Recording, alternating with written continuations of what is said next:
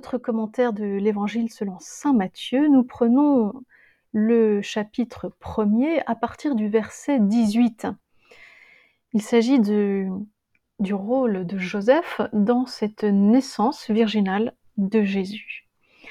Je vous lis le texte. Or, telle fut la genèse de Jésus-Christ.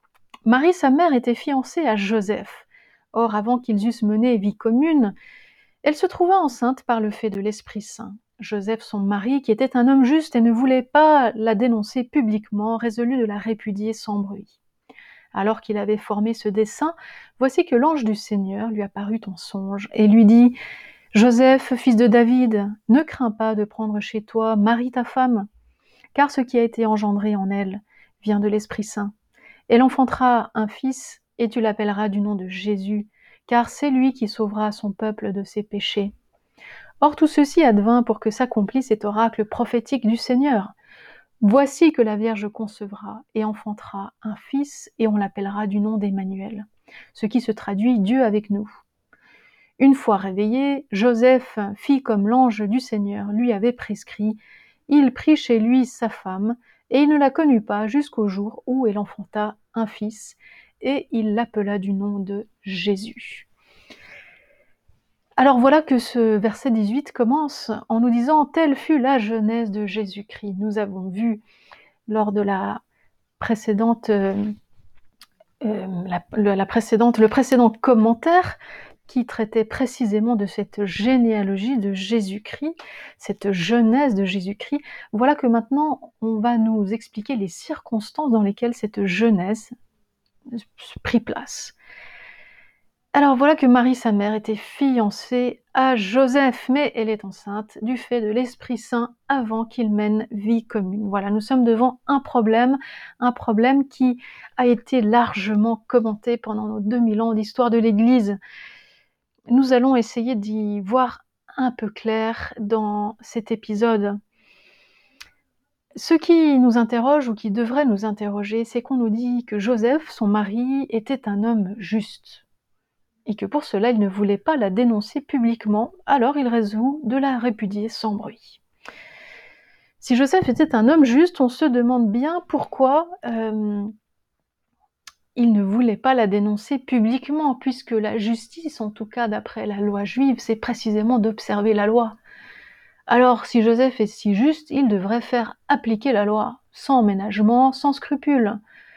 Donc euh, pourquoi, euh, pourquoi ne pas la répudier comme il se doit, publiquement? Pourquoi le faire en secret?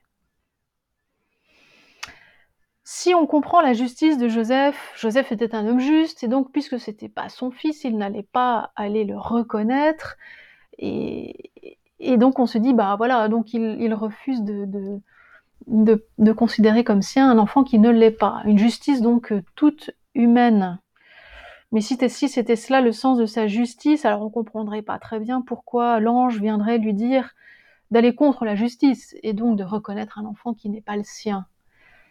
Donc cette définition de la justice ne nous convient pas non plus. Dans quel sens Joseph était-il injuste Souvent, nous, lorsque nous sommes devant ce texte, nous avons d'emblée peut-être à l'esprit que Joseph ne croyait, pas Marie, que Joseph la soupçonnait d'adultère ou de je ne sais quelle autre euh, circonstance. Et donc on se dit, bah voilà, donc Joseph, bah il était juste, mais il était bon, donc il va la répudier en secret, comme ça ça fera pas trop de bruit. Oui, bon, s'il était tellement juste, on se demande en quoi euh, euh, on se demande en quoi dénoncer une innocente, même en secret, qu'est-ce que cela a de juste hein? On part toujours du principe que Joseph, en fait, ne, ne croyait pas à l'action de l'Esprit Saint en Marie. Or, c'est peut-être par là qu'il nous faut commencer. Est-il si sûr que Joseph soupçonnait Marie, ne croyait pas Marie? Est-il si sûr que Joseph n'avait pas compris que Dieu était à l'œuvre à travers sa fiancée? Lorsque l'on reprend le verset 18, on nous dit, en tout cas la traduction que je viens de vous lire nous dit, avant qu'ils eussent mené vie commune, elle se trouva enceinte par le fait de l'Esprit Saint. En réalité, lorsque l'on prend le grec, donc l'original, enfin le texte à partir duquel nous avons traduit en français, plutôt que elle se trouva enceinte par le fait de l'Esprit Saint, il faudrait dire elle fut trouvée enceinte par le fait de l'Esprit Saint. C'est un passif, elle fut trouvée. Mais si elle fut trouvée, il y a un sous-entendu par qui Par qui fut-elle trouvée enceinte du fait de l'Esprit Saint?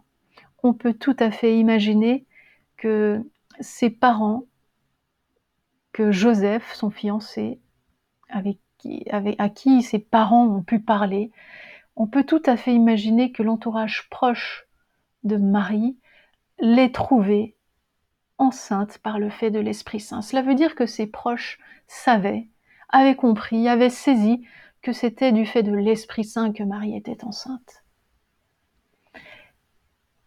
Alors, fort de, de ce point de départ, nous pouvons continuer. Joseph, son mari, qui était un homme juste, il ne voulait pas la dénoncer publiquement. Ben oui, il ne veut pas la dénoncer publiquement puisqu'il a bien compris que ce qui se passe vient de l'Esprit Saint. Et elle n'est coupable de rien. Bon, pourquoi alors est-ce qu'il résout de la répudier sans bruit s'il croit à l'innocence de Marie, s'il croit vraiment que l'enfant qu'elle porte vient de l'Esprit Saint? Eh bien, pour le comprendre, il nous faut faire référence à d'autres euh, personnages de l'Ancien Testament qui étaient justes. Nous pouvons penser dans un premier temps à Moïse.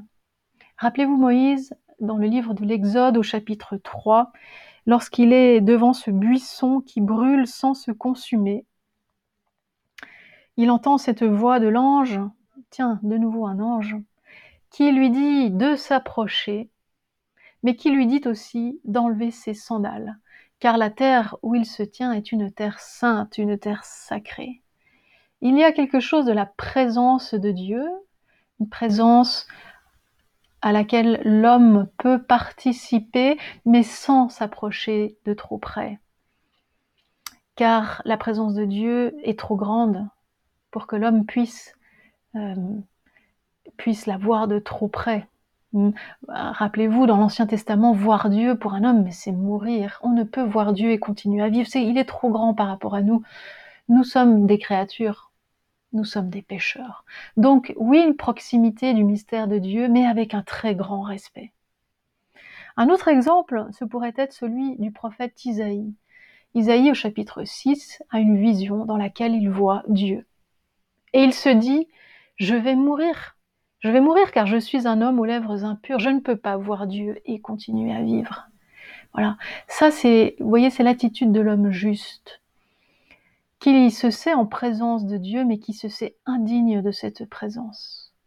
Eh bien, Joseph, on pourrait comprendre sa justice de cette manière.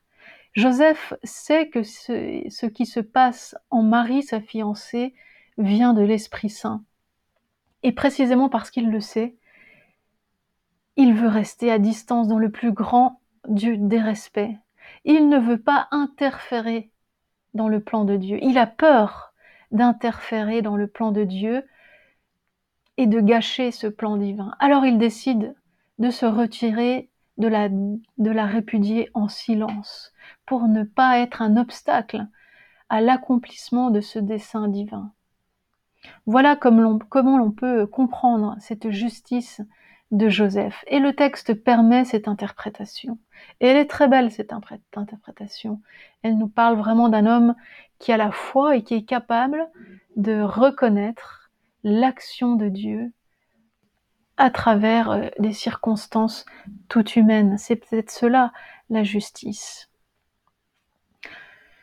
Nous avançons et nous voyons que l'ange lui dit, Joseph, fils de David, ne crains pas de prendre chez toi Marie, ta femme, car, certes, ce qui a été engendré en elle vient de l'Esprit Saint, comme sous-entendant qu'il le savait déjà, si l'on part du principe de ce que nous disions à l'instant.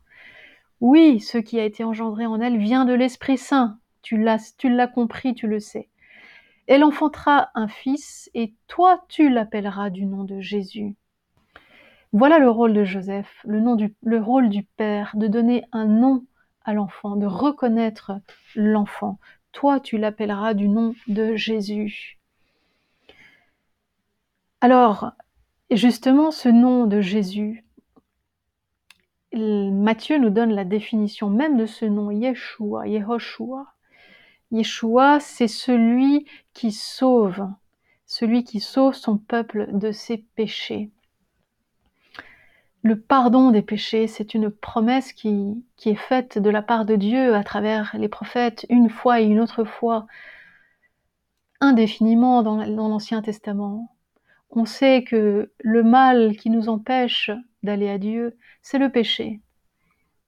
La prière la plus profonde d'Israël, c'est d'être libéré du péché.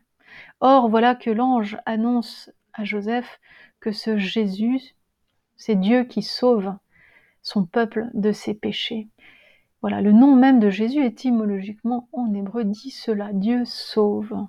Jésus, Dieu sauve. Or tout cela advint pour que s'accomplisse cet oracle prophétique du Seigneur. Et voici que donc l'évangéliste Matthieu nous cite un verset du prophète Isaïe. Isaïe au chapitre 7 au verset 14.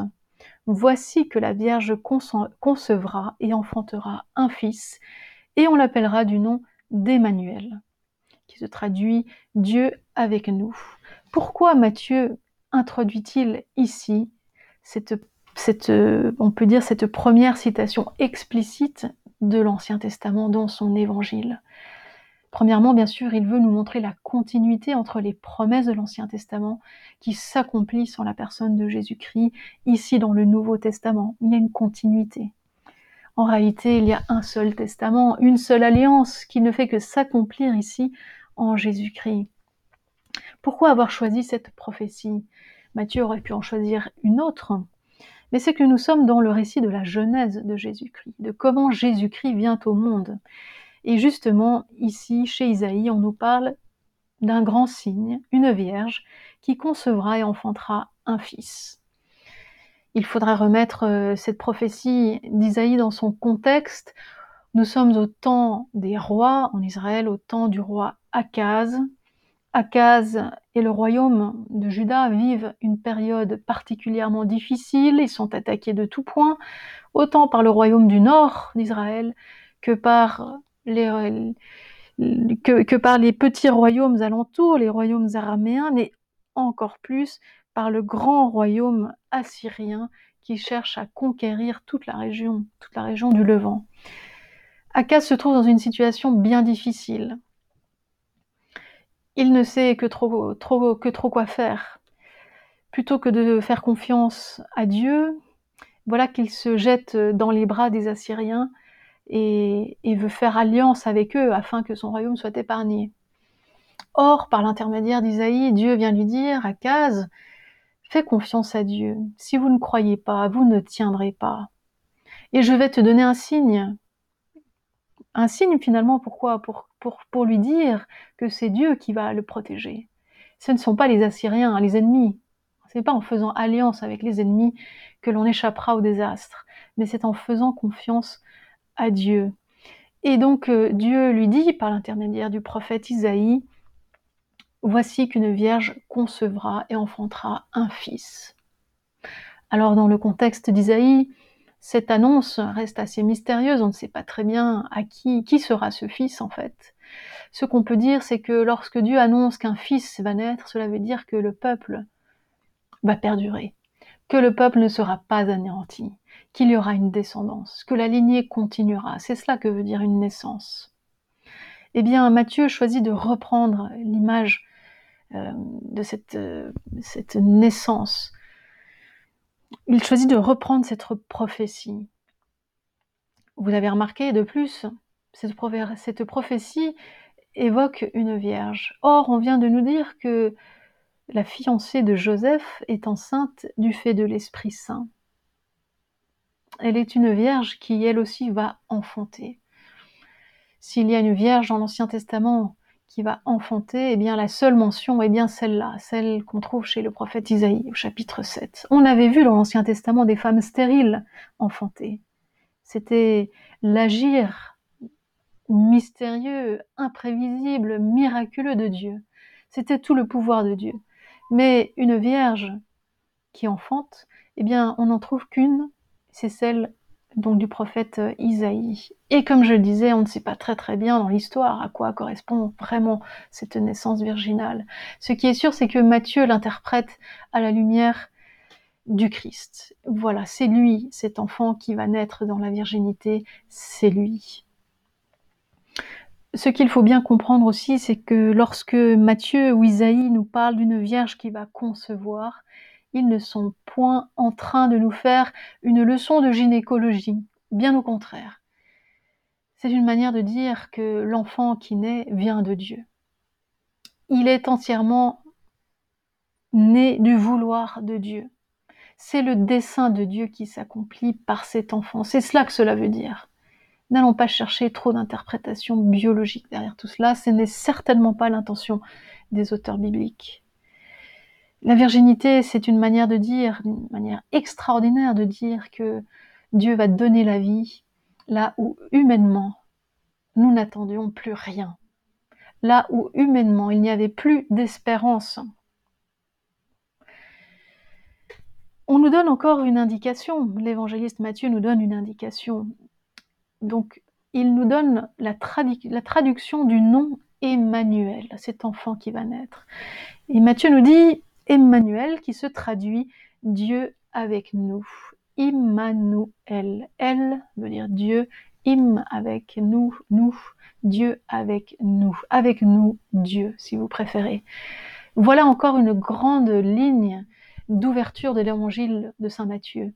Nous sommes dans l'évangile de l'Emmanuel, du Dieu présent, du Dieu qui est avec nous, du Dieu qui marche et qui avance avec son peuple.